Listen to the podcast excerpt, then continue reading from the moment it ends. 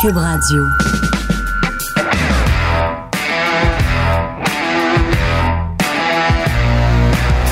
Mesdames et messieurs, bonjour, bonsoir et bienvenue à une édition toute spéciale des Antipodes de la lutte. Pat Laprade, Fred Poirier, KR, Kevin Raphaël. On est mercredi le 8 février. Ah, t'es gossant. Ah, t'es gossant Mercredi avec le ça. 8 février. Mercredi le 8 février. Non, non, non, non. On est diffusé lundi le 13. M'en fous! Comment est-ce qu'on appelait ça des, des, des antipodes? Ça fait tellement longtemps qu'on n'a pas les fait. antipodes extra. Hey, antipodes Mais moi, je m'attendais à ce qu'on ait la tune des antipodes extra. Ben oui, Fred, t'as pas la toune des antipodes extra? C'est Oh! Oui! Oh! Fred voilà. aime pas la tune des antipodes extra. Ben non, il la trouve agressive ou agressante. intense un peu. Elle est intense. Hey, pour vrai, euh, sans restriction, on a, on a, même pas parlé la, la semaine dernière, mais. Oh, euh, c'est Christine Daudelin. Ah, t'en est as parlé. Christine Daudelin, On c'est est vrai. C'est vrai, On est Christine. Daudelin, on en a parlé. Ben oui. On en a parlé. On est mercredi. Butch Bouchard en La librairie. Ah, t'es gossant avec ça. La force de Montréal est à Boisbriand. Bi- Bibi. Flashwood. 25-26 février, venez nous voir. C'est le dernier rendez-vous dans le Grand Montréal. Et évidemment, ben, on est à quelques jours des événements qui vont avoir lieu de la WWE à Montréal. Jeudi, c'est l'Undertaker à l'Olympia. Vendredi, SmackDown au Centre Bell. Samedi, les antipodes de la lutte live 3. Achetez vos billets si c'est pas déjà fait. Ben, achetez vos billets. Ils savent pas, il reste combien de billets? On est mercredi? Ben, il en reste moins que la dernière fois qu'ils nous ont écoutés. Peut-être pas, on ne sait pas. On est Il en mercredi. reste pas plus, en tout cas. Fait au pire, Ali, il reste une quarantaine de billets. Si tu redis mercredi une autre fois, je te jure que le repas que t'es en train de manger là, tu l'as à la tête. Il est même pas bon. Et c'est sûr, ça fait une heure que tu le têtes, il doit être froid. Et évidemment, samedi, têtes, après notre Antipode Live, ça va être Elimination Chamber au Centre Bell. Puis on J'ai va bien être là. Puis on va être là Au à tous ces événements-là. Aux quatre, incluant le nôtre. C'est vrai. Hein? On va être là à notre propre podcast. On sait jamais. Et là, ben, en marge justement de ces événements-là à Montréal, ben, on a une superbe entrevue à vous donner en extra avec justement wouh, la championne féminine de SmackDown, Charlotte Flair, pour la première fois aux Antipodes de la lutte. Elle nous a donné une belle entrevue, c'était vraiment intéressant. On a bien hâte que vous écoutiez ça. Ça se, va- ça se fait maintenant. So, uh, Charlotte, thank you very much for uh, being with us uh, here today. Um, my first question would be, uh, I mean, you were uh, out of action for uh, seven, close to eight months. How did it feel to be back on December 30th after such a long time and cherry on top, winning the title? Well, when I first uh, walked into Gorilla, which is the area before you make your entrance, I was like, do do I remember how to get into Charlotte mode? Um, but I guess it's it's like second nature at this point, right? So my my new music hit, and um, the rest was history. I wasn't expecting to win the title on the first night, so that was um, a pretty fantastic way to start the new year. And like, okay, here we go, right back where you left. Um, it was awesome, especially the reception from the fans and my career starting in Tampa. And I, I've never been away to have a surpr- surprise return.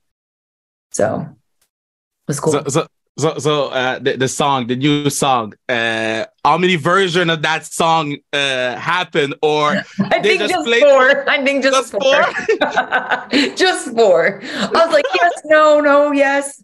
Maybe a little faster here, but like where it is now, love it. why did you change? So the the I don't know if he's head of the music department or I guess he is head of the music department reached out and was like, "Hey, you've had the same music for 10 years. You want to spruce it up a little bit?" And I was like, "Sure, what you thinking?" and then we just played around with it for a couple months and then it was ready to go. You, said something that uh, you've never been away long enough to have a surprise return, and Yeah. usually those returns uh, happen at the Royal Rumble. W- was that ever in the plans to bring you back only for for the Rumble, or it was it was always you know by the end of the year? there wasn't really a plan exactly when to bring me back. Like we just knew as soon as I was healthy, let's go. So there was no rush or pressure or just to make sure I felt comfortable, um, was able to roll around in the ring. And then when I could go, I could go. But it'd have been cool to come back at the Rumble. But I felt the return felt so big on the SmackDown where Cena came back. Mm. Um, and it was heavily advertised that show. So to me, it felt just as good as a, a Rumble, you know? So, Yeah. So yeah, so so I see behind you, you have a lot of memorabilia, you got a lot of stuff, the pictures, got robes. What is that one thing that you have that you're like, man, if my house at my house burn, I'm bringing that with me. And what is the one thing that you don't have that you're like, I'm gonna give my lung for? Oh, um, hold on, you're you're gonna laugh. Hold on, let me move my.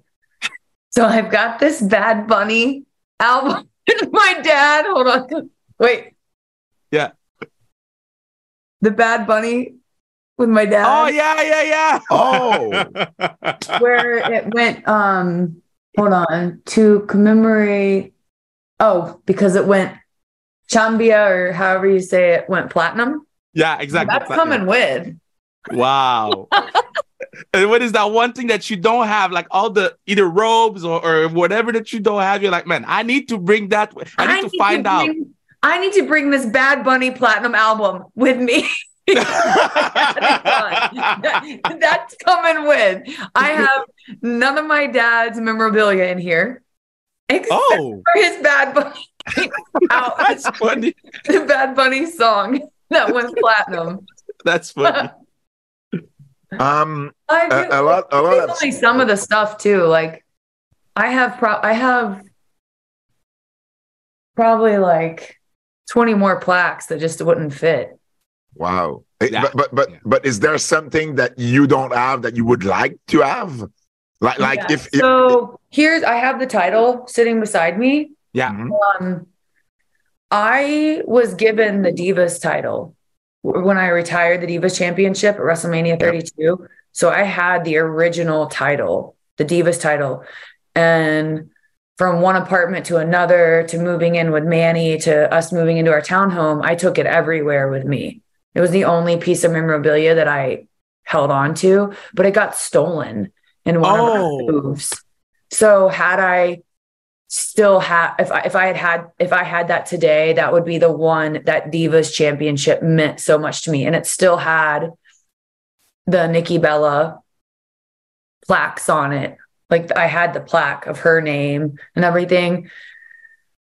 So that would probably be what I would take with me everywhere. S- So we need to speak to Ben Brown and do a most wanted treasure about I know. I told them that when I did the cameo for my dad's Yeah. looking for his robes. But I hope to get all the title replicas hanging eventually. I just know the title shop that's making them. It just takes a little bit to have them all made because I want mine and Manny's titles that he won in Mexico and in Japan. That's cool. Ah, That's cool. Um, a, a lot of change, a lot of change since uh, you had been away, uh, especially in the creative uh, part of the company. So, uh, how, how did it go with? Uh, I mean, how do you um, work with Hunter as you know head of creative now? How how everything's going? I mean, obviously you know him from back in you know in your time on on NXT, but uh, now he's the head of creative of the whole company. How how do you how do you work with him? I, I think the exact same way. I just, whoever's in charge, I want to make them proud. I want to do my best. Um, when I creatively feel like I see something different, explain this to me. And that's, I don't look at it any different. Um, because my job as a performer is just to do the best job possible, right? So to me, it's not I know, I'm sure. I, th- I think a lot of people see it different, but to me, it's like whoever is in charge, that's who you want to make happy or do a good job for. So- I've, I've known him for I've known Hunter for so long and from not being in the company to being in the company to being his NXT champion to now being his SmackDown. So it's he I'm from it, it's I'm more familiar with him than Vince because I've known him longer, but the the be, being a talent, doing a great job, um, I don't think should change. I, I- I was reading something about Michael Jordan. Michael Jordan, he like create enemies in his head. I do the same thing. I have, I have a lot of them, but he creates enemy in his head to make him perform at the highest level. What do you do to make you perform at the highest level? Do you create enemies too? To shut my enemies up. I have many. I have many haters. to shut my haters. I don't. I'm like, I don't know why. Or you guys are my enemies. I don't know what I'm doing wrong except shining. not me, not me. I, I, I, no, no, no, not me. No, no, no, no, not you. I'm saying, um, The people. I feel like they create. th- I feel like I've never had to create the enemies. They've always been there. Mm, If that mm. And, So and- yeah, and- it's kind of like maybe it's the same thing. Like Jordan created them, but in my mind, I know they're there. So mm. maybe that's the same as creating, but um, I've been on top now for for the majority of my career, so I know what comes with that territory. So yeah, I just you always want to make your haters mad, right? Yeah, I, I'm gonna, just gonna do a follow up question because I, I wanted to ask it before and I forget stuff. I'm old. Okay, so I saw the clip, okay, of you getting arrested with Ronda or Ronda getting arrested or that car. Uh, can you explain to me how that was done? Because it's still till this day one of the biggest raw moment, and you and Ronda has that one. Yeah, she felt that knee, right? Hey, But I did that, did that little dancing, that little that little Irish jigging with, with um no the the coming together of that scene was just as chaotic as it looked. Like when there's cars crashing and glass flying and people screaming and kicking and punching and people holding you back, like that's not something you can really rehearse, right? Yeah. Um it, it was fun. It was a lot of fun. Uh gosh, it felt so, it feels so long ago. But um I don't know. I mean, everything in that and, and during that time was just in the moment, right? Like there was so much animosity and excitement and the spotlight. Like it was just a lot of fun.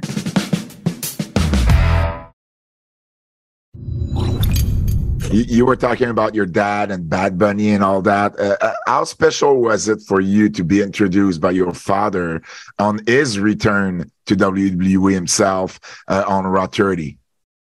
Yeah, anytime I get to share the screen with my dad, um, it's special, you know. Uh, this time I wasn't firing him or yelling at him. so it was nice. It was very nice. Wh- What's your favorite uh, WrestleMania entrance? Because uh, that elec- helicopter one, I was sharp. I was, that was Oh. good. That was good. Probably well, it'd be the helicopter or the throne. Mm. The throne was pretty fire.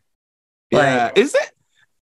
I have a question for you. Follow up. Is it more nervous to to be carrying Triple H and stuff and being around Triple H for that WrestleMania, or to do your first WrestleMania? I was more nervous for Hunter's entrance than I was um, when I came out as the queen on the throne. Wow. Yeah. Why? I had had no experience at that point. Mm. and like WrestleMania seemed so out of sight, out of mind, Hmm. out of reach. So I think I was, I don't, I wasn't, an, I wasn't even an NXT champion at that point. No. No.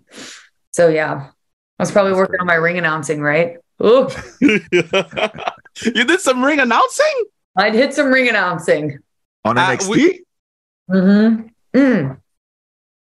FCW. Oh, okay. as it was you- like making as, as it was making the transition so that so that july of 2012 until we moved the summer of 2013 i did some fcw ring announcing Uh, out of 10, how was, how was you? Because we know Samantha's pretty good. Samantha's a 10. Now, how are you? oh no i'm not a 10 no like how do i remember the weights and the the, the city Uh, no i don't have the voice no that was not good That's cool. That's cool. Um, you did uh, last year. You did uh, work on the uh, Punky Brewster uh, project. Is this doing movies and, and TV series? Is this something that you'd like to do more, or or this was just you know like a one time deal, and and this is not something that you'd like to uh, to to to to to do more? oh i loved it Yeah. My first opportunity was with Psych, think like five years ago. Yep. And the Punky Brewster, and then whatever comes my way in the future. I just I, I just like performing. And I what like was the difference? What was the difference for you between performing in a ring and performing for uh, cameras for for a series or a movie? oh um a bit well when you're wrestling it's live. you, like you gotta keep going. You can't have like there's no redos. Mhm. Um Mhm.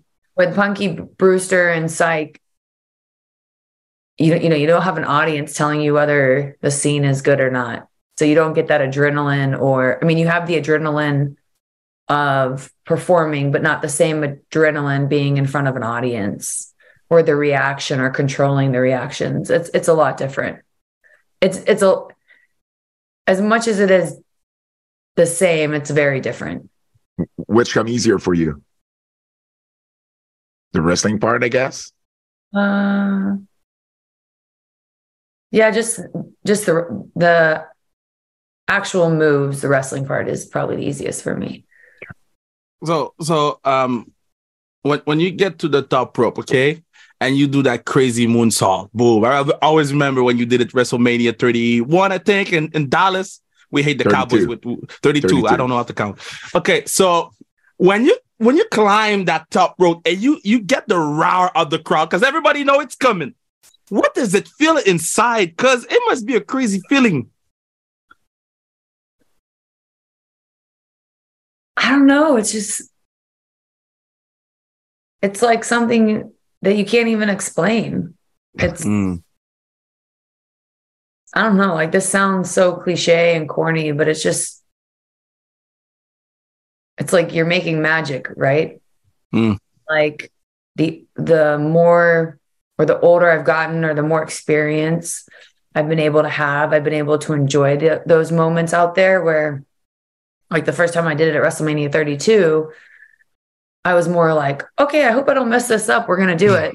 Where like now when I'm going up there, I'm like looking at the audience, like, check this out. Like, here we Yeah. go. Like, I can enjoy the moments in the crowd more than when I first started. And that's that's really fun and exciting. Uh, before I let Pat go, uh, we know you're gonna face Rhea Ripley on, on at WrestleMania, and then you know Rhea Ripley, she, she my girl. I know Rhea Ripley, she my girl. She be stumping on cockroach when she do the entrance. She, that's my girl, right? But but but stomping on them cockroaches. But but, but, Again but with that. yeah, uh, yeah. So so WrestleMania, that's possibly a main event match. Is it something that you're striving for? Another main event at WrestleMania, or wherever they put you on the car, you're good. No, Rhea, uh, Rhea and I are main event quality. It's a main event story, and I want to be the main event with her because I know it's going to be that good. See, that was simple. a long, a long question for such a simple. It, it was not a long question. I just wanted to plug the cockroach thing because it's crazy. She's still doing it. Okay. Uh, Charlotte, by, by defeating Ronda on December 30th, you uh, are now a 14 time champion. Your dad is a 16 time champion. Do, do, you guys have that discussion about you most probably beating his record? Does he want you to beat his record? He's like, hey, this is mine. You better not touch it. We just had this conversation the other day. I was like, Dad, you talk more about me beating your record in the media than I talk about it. just like a personal thing. Like, why are you talking about it? I'm gonna beat it. Let me just beat yeah. it when I beat it. Like, be quiet, please. Stop. Just stop talking. That's crazy. And, exactly and, what I said to him. You talk about it more than I talk about it. Stop talking about it because it's gonna happen. Let it be. So, so who's go- who's gonna break it before you or Cena? No, I think Cena's tied. Yeah, so he's gonna break it before you break uh, Rick's record. Oh, I don't know. I mean, that, that's a possibility. That's a possibility. Uh, Montreal is looking to welcome you with open arms, and we know Montreal. They call it Bizarro Land. We call it the best crowd in the world. Um, how do you anticipate being in that crowd? Because we remember last time Seth Rollins was there, he got an ovation for for forty five minutes. I've had some crazy moments in Montreal, not like not televised, but great live events. Um, they are a rowdy bunch. They they are very excited. Um, when you know you're going to perform in front of an audience that's that's super engaged, um, it makes what we do easy and exciting. So I can't wait. I mean, I'm looking forward to SmackDown. Yeah, we're gonna bring you that uh, large grande, whatever tall thing you're drinking tea. Probably drinking it to the ring. Don't be Logan Paul though. yeah. just before we, we let you go, uh, you know, we, we, in Montreal, most of us speak French. If you want to get the crowd behind you, you need to know a few words. Do, do you know a few? Do you know how to say thank you or something? Or um, merci, oui, oui, oh. bonjour. Oh, there. I can count on those trois, quatre. Yeah. Wow! Wow! Uh, I don't. That's that's great. That's I don't know what else I've got. hey, well, the... well, merci beaucoup, Charlotte. It's been uh, it's been great. Thank you for your time. You're awesome, and, looking, and and looking forward to seeing you in Montreal on SmackDown. And uh, good luck for the rest of the year and, yes. and WrestleMania and all that. Thank you, guys. Have a great week. And hopefully you get on Raw a few times eh, because we do Raw on TVA Sport every Wednesday, nine at nine TVA Sport 2. We do Raw, and we get we hope we get you on, on the air because I, I, when you come on TV, stop by Raw. Yeah, before WrestleMania. Before say WrestleMania. hello to that cockroach. Stop that thing. okay, so uh, thank you, Charlotte. Bye. Excellente entrevue. Super entrevue. super entrevue. J'avais oublié mon qualificatif. Super entrevue de Charlotte, toujours, ben, en fait, très généreuse. Puis je te le dis, je te le répète, t'as une façon de faire des entrevues, Kev, qui fait en sorte que les gens euh, embarquent tu me l'as dit il y a une heure qu'on faisait le podcast de mercredi parce qu'on est encore mercredi. Jure, je te jure que je vais cracher des lunettes. Cela dit... c'est pas dans ma bouche. La merde a pogné le ventilateur. Oh! Je laisse ça pour je, laisse ça pour ton ami en i. Alors, pour vrai, euh, écoutez-nous. Oh! tu viens de la comprendre. On revient, on revient cette semaine avec le dernier Antipode avant Elimination Chamber ce jeudi. Les Antipodes live 3 samedi le 18 février. Au nom de Fred Poirier, celui de Kevin Raphaël. C'est pas de la Prade et on vous dit à jeudi, c'est un rendez-vous. Hein? Tu pensais pas que j'irais là, hein? On est mercredi! On est mercredi!